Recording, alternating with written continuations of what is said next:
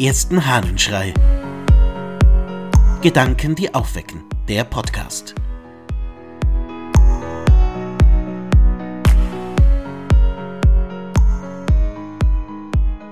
Gemeinsam denken. Aus der Epideixis des Irenäus von Lyon.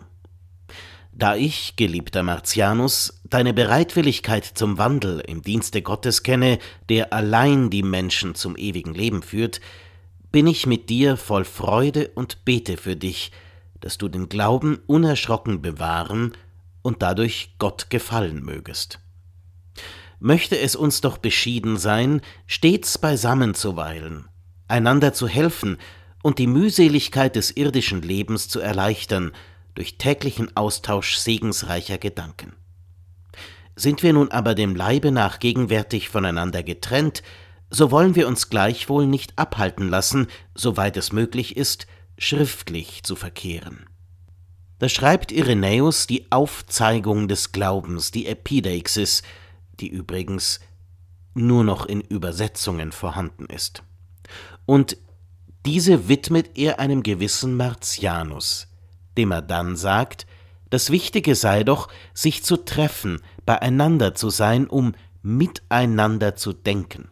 Oder um es in seiner Formulierung zu sagen, möge es uns doch beschieden sein, stets beisammen zu weilen, einander zu helfen und die Mühseligkeit des irdischen Lebens zu erleichtern durch täglichen Austausch segensreicher Gedanken der tägliche Austausch segensreicher Gedanken. So, also dadurch, dass man gute Gedanken miteinander teilt, sei, so sagt Irenäus, das Leben auszuhalten, die tägliche Mühsal zu überstehen. Was für ein interessanter Gedanke. Wer miteinander Gedanken teilt, wer miteinander das Gute bespricht, wer gemeinsam denkt, der hilft sich gegenseitig darin, die Mühseligkeit des Lebens und des Alltags auszuhalten.